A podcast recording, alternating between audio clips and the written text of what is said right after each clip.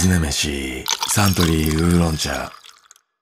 栗林和明さんから依頼があった、口の中が幸福感で溢れ返る醤油ラーメンを探しています。このラーメンを食べたのは、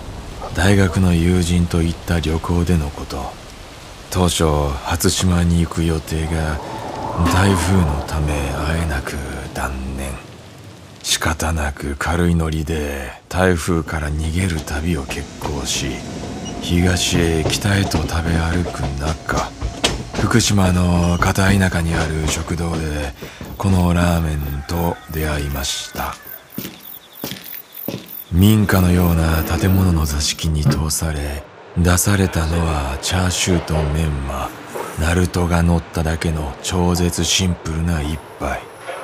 しかし透き通った黄金色のスープに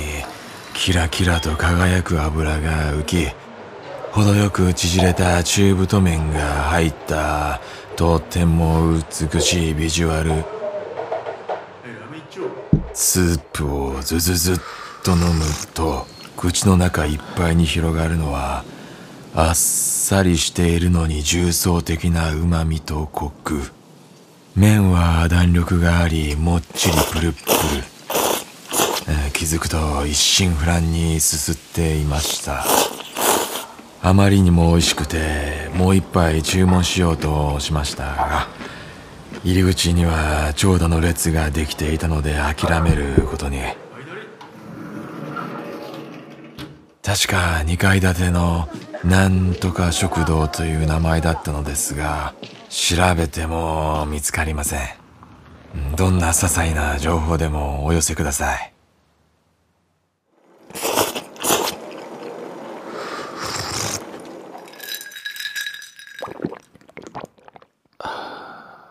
ウーロン茶と一緒にいただきたいもんですな。